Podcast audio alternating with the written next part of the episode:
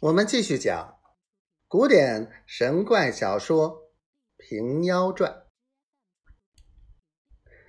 那贪官也有个计较，他取得钱来，将十分钟拼着几分上面打点使用，一般得个美声，便做到万一公论穿了，犯着对头，罢职家居。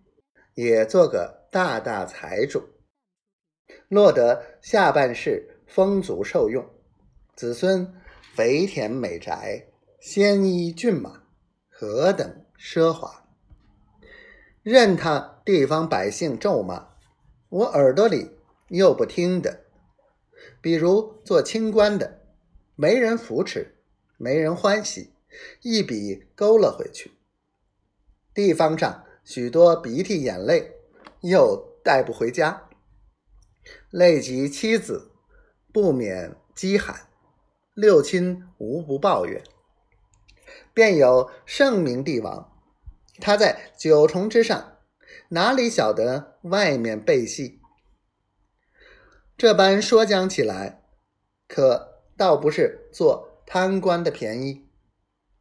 说话的，据你说，人人。该做贪官了，虽则如此，那百姓们千万张口咒诅祝颂，难道全然没用？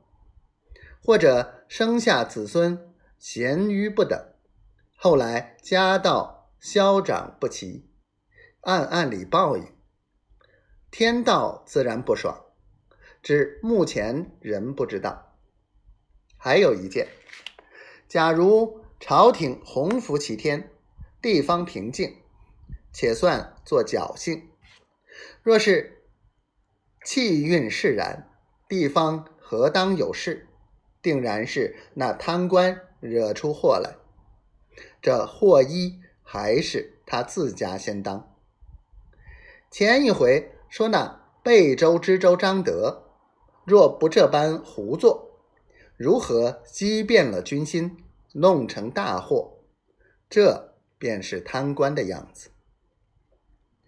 且说当日知州见仓里失了米，库里失了钱，不胜焦躁，将王泽加了，送司礼院如法勘问报来。这看官姓王名江，问王泽道。说你昨日散了两营请寿，你家能有多少大？如何堆放的六千人钱米？今日粥库里不见了许多钱，仓里不见了许多米，你且说如何将出来的？王泽初时抵赖，后来吃拷打不过，只得供称道：昨日是王泽下班日期。在家闲坐，只见那多有请的从王泽门前过，都抱怨道：“役了三个多月，要官之一个月钱米也不能得。”又有四个人不知从哪里来，不由王泽分辨，借王泽屋里散了六千人钱米。那四个人自去了，实不知是什么人。